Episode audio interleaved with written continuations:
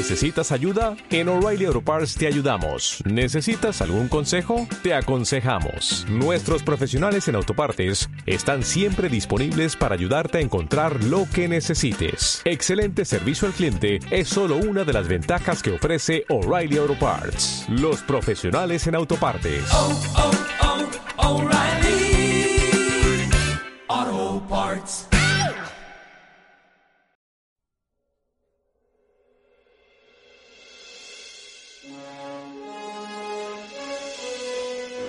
Esto es Pop Rush Podcast, el podcast de cultura pop.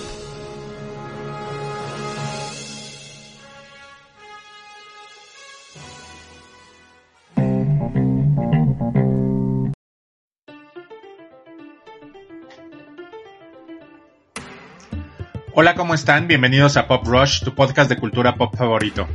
Mi nombre es Jorge y aquí hablaremos sobre los mejores temas sobre el entretenimiento clásico y actual, ya sea de cine, series, música, anime, literatura fantástica, tecnología y todo lo que los geeks amamos.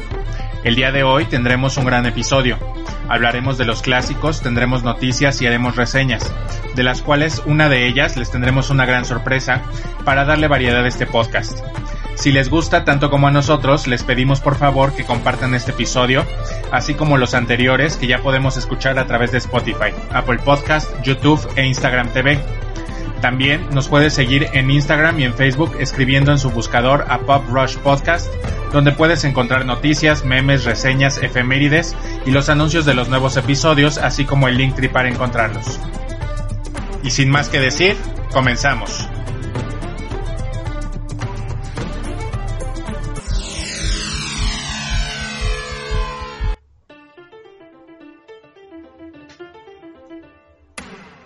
En nuestra sección de clásicos hablaremos de la cinta del 2010 dirigida por Christopher Nolan, Inception o El Origen, protagonizada por Leonardo DiCaprio, Elliot Page, antes Ellen Page, Marion Cotillard, Joseph Gordon-Levitt, Tom Hardy, Cillian Murphy y el actor marca de la casa Michael Caine.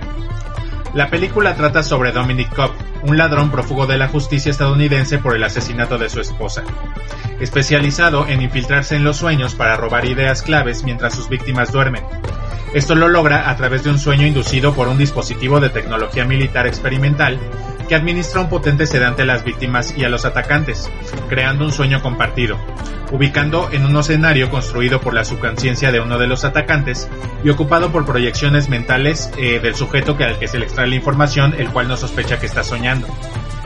En una misión, Dominic Cobb y su equipo son contratados por el magnate japonés Saito, con el objetivo de implantar una idea o un subconsciente en el Robert Fisher, eh, hijo de su principal rival, para desmantelar su compañía después de la muerte de su padre. Para variar, como todas las películas de Nolan, la película da un montón de giros inesperados, eh, donde los demonios de los personajes juegan un papel importante en estos sueños compartidos. En cuanto a su banda sonora, al igual que los trabajos anteriores, Nolan decidió contar con la participación de Hans Zimmer para su realización. Cabe mencionar que la banda sonora es tan importante que al igual que en todas las películas de Nolan, este es un personaje más dentro de la historia. En cuanto a los premios, esta película ganó cuatro Óscares por mejor fotografía, banda sonora, sonido y efectos visuales, además de estar nominada a mejor película y a mejor guion original. El estreno en Estados Unidos fue el día 16 de julio del 2010, tanto en cines convencionales como en IMAX, obteniendo un total de 825 millones de dólares, con lo que logró colocarse en el tercer lugar de las películas más taquilleras de ese año, solo después de Toy Story y la versión de Tim Burton de Alicia en el País de las Maravillas. En cuanto a la crítica, según el sitio web Rotten Tomatoes, la película obtuvo una excelente recepción, alcanzó un 87% de aprobación por parte de los críticos y un 93% por parte de la audiencia.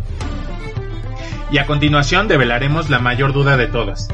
¿En verdad la película tiene un final abierto al nunca ver dejar de girar el tótem de Cobb?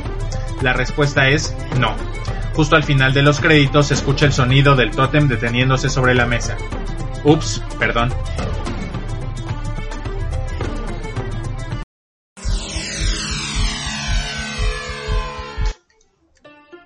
Y ya entrando en la ñoñez, hablaremos de un cómic del que todos deberíamos leer. Hablaremos de Severed, una novela gráfica muy emocionante, la cual se trata de una historia de terror muy bien escrita al puro estilo de la vieja escuela, con un inicio lento pero dedicado al desarrollo de los personajes y donde la oscuridad va entrando capítulo a capítulo aumentando el nivel de impacto sin la necesidad de demasiado gore, pero sí llena de violencia, con personajes complejos que no están insertados en una historia de terror solo por casualidad. Sin duda estamos hablando de un clásico instantáneo dentro de las viñetas y del género de horror. Nuestra historia comienza con Jack Garron en 1956, un veterano de guerra que ha perdido un brazo y el cual se encuentra viendo a Elvis Presley por televisión por su esposa. En un momento recibe un documento a la puerta de su casa, que de inmediato lo hace desencajar y sentir un escalofrío hasta lo más profundo de su espalda. En las siguientes páginas la historia nos lleva a Jacksontown, Nueva York en el año de 1916, ahora con un joven Jack Garron que acaba de descubrir que fue un bebé adoptado y que recientemente se ha contactado con su padre biológico, un violinista errante a quien decide ir a conocer escapando de su casa. Durante el viaje, Jack se dará cuenta que el mundo no es nada sencillo, que es un mundo lleno de oscuridad donde los engaños, las mentiras y el exceso de confianza en los personajes eh, pueden costarle la vida. Ubicada estupendamente a principios del siglo XX en un contexto donde el mundo se encuentra preocupado por la guerra en Europa y en Estados Unidos, emergiendo como una potencia unida gracias a su sistema ferroviario, que es usado por los aventureros que tienen el sueño americano y que buscan probar su suerte en otros lugares para conseguir la fama, fortuna o una razón para definirse. Severeth nos pone al filo de nuestro asiento en cada una de, de sus siete entregas. Esta novela fue publicada en 2012 bajo el sello Image y escrita por el superestrella de DC Comics Scott Snyder, eh, el, que escribió eh, la versión New 52 eh, de Batman, American Vampire y Swamp Thing, y con un arte estupendo por Attila Futaki, el que hizo los dibujos para Percy Jackson y el Dragón de Rayo, eh, esta novela nos lleva por una Norteamérica muy bien ambientada en sus escenarios, con personajes adaptados a la tecnología, a su contexto social y al racismo de la época, así como una textura y tipografía áspera y oscura que la hacen una historia aún mucho más inmersiva. Severed está retorcidamente narrada a manera de un cuento infantil, con un subtexto que busca despertar nuestro miedo primigenio, a través de una meroleja simple, no confíes en desconocidos por más atractivos que estos sean, cobrando una relevancia actual, por lo que vale la pena ser revisada.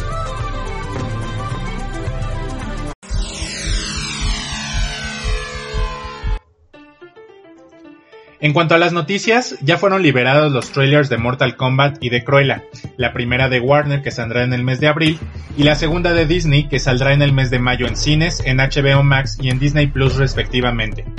Honestamente, Mortal Kombat se ve igual de churra pero bien entretenida y violenta como las originales de los noventas. Y Cruella se ve aburridísima. El personaje de Cruella parece la versión de Disney de Harley Quinn en la encarnación de Emma Stone. Híjole, esos live action de Disney serán un tema de debate para nuestro próximo podcast. Y hablando de este debate, este correrá a manos de un servidor y de un nuevo retador. Se trata de nuestro nuevo colaborador y conductor de este programa, Jesús Muñoz, alias el Chuchín quien se estrena en este podcast con esta increíble reseña digna de uno de los mejores videojuegos de la época.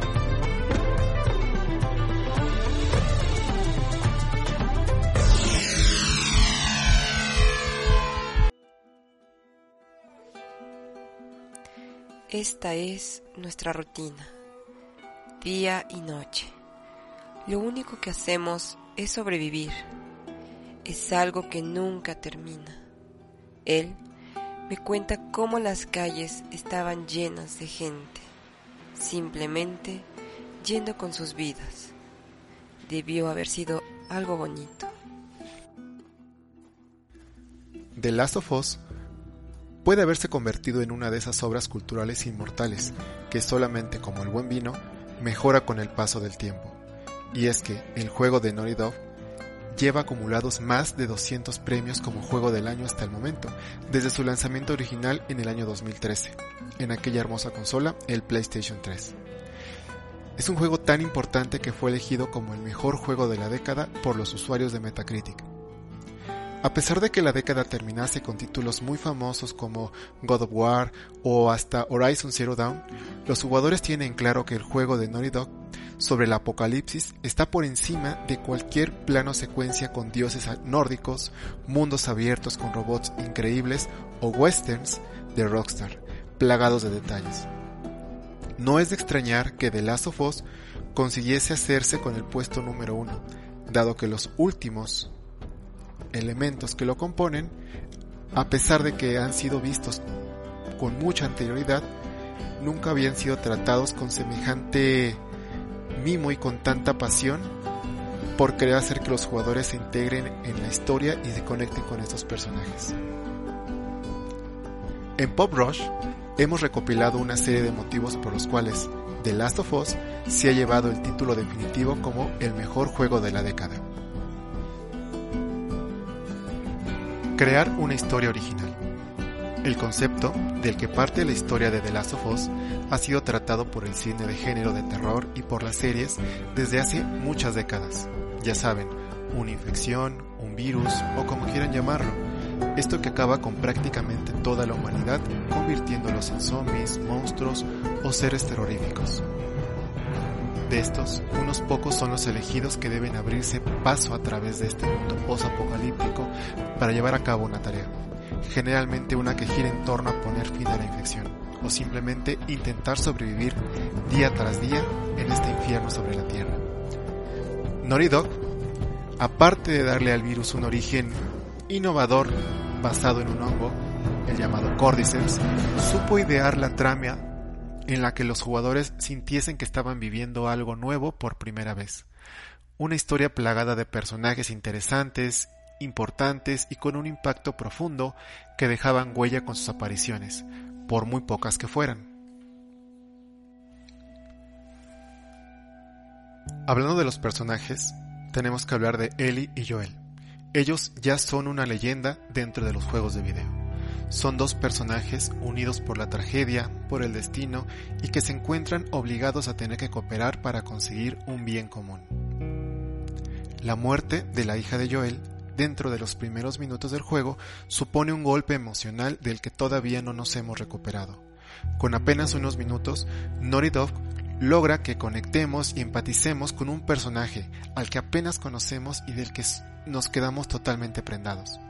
Pero Joel solamente es uno de los dos anzuelos que tiene preparada la obra, puesto que una vez que tratamos de sobreponernos a tanta lloradera por la muerte de la hija de Joel, aparece Ellie, una joven a la cual debemos de proteger a toda costa y a la que como Joel vamos queriendo más segundo a segundo.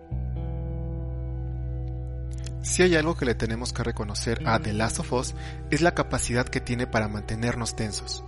Algunos de los escenarios que atravesamos con Joel y con Ellie son de infarto. Naughty Dog demuestra que sabe hacer una muy buena historia de drama, pero también que es una perfecta conocedora del género sobre el cual se está moviendo, por lo que recrea un diseño de escenarios que no tienen nada que envidiar a cualquier película o a cualquier largometraje del horror de zombies por lo menos de la década en la cual se encuadra el juego. En The Last of Us, Joel tiene una habilidad muy importante, que es un oído muy agudo. Esta habilidad le va a permitir literalmente poder ver a través de las paredes para poder localizar dónde se encuentran los zombies, los enemigos, los chasqueadores. Esos chasqueadores que hasta el día de hoy nos mantienen con pesadillas. Ahora bien, si hay algo que contrasta con ese terror, son las pequeñas escenas en las cuales Joel y Ellie se detienen a contemplar la belleza del mundo, los pequeños detalles que hacen que ellos sigan adelante y que todavía merezca la pena estar vivos. Todos recordamos esa mítica escena con las jirafas o la rompedora luz que resquebraja entre los ruinosos edificios. No hay luz sin oscuridad y The Last of Us es el mejor ejemplo de ello. Hablando de los enemigos, los chasqueadores son el elemento más terrorífico del juego, y no es para menos. Llega un punto en la historia en la que con tan solo escuchar brevemente sus chasquidos, nos da miedo seguir avanzando y hacerles frente. Son tremendamente poderosos y pueden eliminarnos de tan solo un golpe. Es un acierto por parte de Naughty Dog, puesto que hace que realmente les tengamos miedo, si pudiésemos enfrentarlos a ellos como a los zombies de, de Left 4 Dead o The Walking Dead, donde los muertos no nos, no nos quitan casi nada de vida y nosotros podemos matarlos con apenas un par de balas, no tendríamos problema en ir como pollos sin cabeza por los escenarios. Sin embargo, The Last of Us plantea unos infectados sumamente fuertes, a los cuales tenemos que matar con sigilo, con cuidado y apuntando muy bien a sus partes vitales, esto es la cabeza o las piernas para que se detengan un momento en la búsqueda de nuestro cuerpo. Los chascadores y sus variantes deberían de ser el ejemplo a seguir para todos los infectados de las ficciones posteriores, seres únicos con una fuerza superior a la de cualquier otro. Como les decíamos, esto no es Left 4 Dead o The Walking Dead o ninguna otra variante de juegos de acción de zombies. Esto es The Last of Us.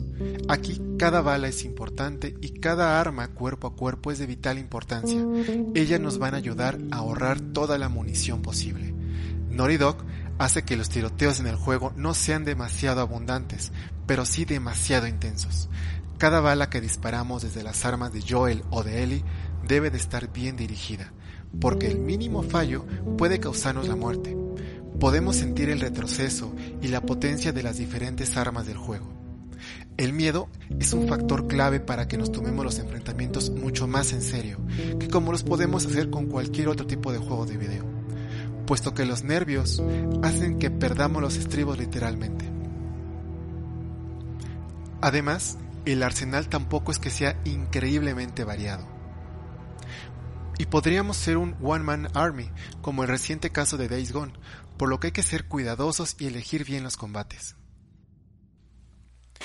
Teniendo en cuenta de que hablamos de un juego de 2013 y que sí efectivamente ha recibido una remasterización, The Last of Us mantiene el tipo como pocos.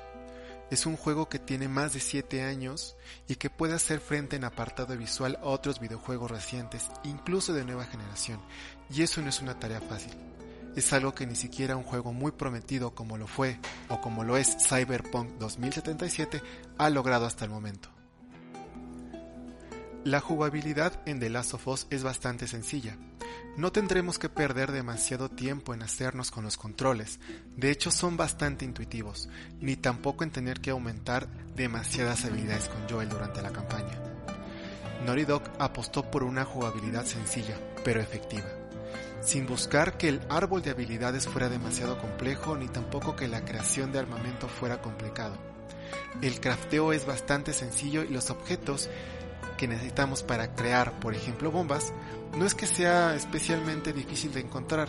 De hecho, encontramos muchos cajones con muchas opciones para hacer armas dentro del juego. Hay algo inexplicable en The Last of Us, algo intransferible y que es algo que lo convierte realmente en una obra maestra, de cabo a rabo. La capacidad que tiene para poder lograr transmitir y plasmar también las emociones que sienten sus personajes protagonistas y los secundarios. Es prácticamente inevitable caer atrapado en sus redes y empezar a avanzar en la historia. No por querer terminar o verla al final de la historia, sino por descubrir cómo los personajes evolucionan y hacen frente a los nuevos peligros que van surgiendo, así como también conocer en mayor profundidad los lazos que van atando en corto los destinos de Ellie y de Joel. Hablamos de una calidad de libreto que podría compararse fácilmente con las mejores películas del género hasta el momento cada paso y cada nivel nuevo que alcanzamos tiene su efecto para que el arco de los personajes siga avanzando. No se trata de avanzar sin más para matar a más y más zombies, sino de acompañar a estos dos personajes de la mano hasta el fin de sus días. Durante el desarrollo de la historia, nos enteramos que Ellie es la única sobreviviente a la mordida de un chasqueador, y que probablemente eso sea una luz de esperanza en la búsqueda de la cura de esta epidemia. Para lograr esto, él y Joel emprenden un viaje por todo Estados Unidos, buscando a las Luciérnagas, un grupo que se encarga de buscar precisamente una cura, aun a pesar de que esto pueda llegar a causar la muerte de él. El final sin duda va a ser uno de los puntos por los cuales The Last of Us va a ser recordado. Joel perdido por todo el amor paternal que siente por Ellie, acaba con todos los que intentan ponerle una mano encima, a una costa de que la humanidad se vaya al carajo por todo. Ellie decide sacrificarse por el bien de la humanidad, pero Joel no lo permite, simplemente mintiéndolo al decirle que no hay cura para esto. Esto desencadena muchas dudas y muchos conflictos entre él y Joel, que serán abordados en The Last of Us parte 2. ¿Qué opinas? ¿Por qué otros motivos crees que The Last of Us haya sido considerado el mejor juego de la década? Te escuchamos en los comentarios aquí en Pop Rush Podcast.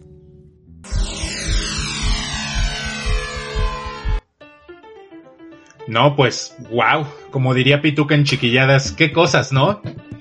Sas, con ese comentario ya saqué a relucir la edad. Bueno, por nuestra parte, esto ha sido todo por este episodio. Y cuéntanos, ¿te gustó? Si es así, haznoslo saber y si no, pues también. Siempre están habilitados los comentarios en nuestras redes sociales. Mi nombre es Jorge y a nombre de Jesús Muñoz nos despedimos, esperándolos la próxima semana donde hablaremos sobre más cultura pop. Esto fue Pop Rush, hasta la próxima. La producción, conducción y edición de este programa corrió a cargo de Jorge Cárdenas y Jesús Muñoz.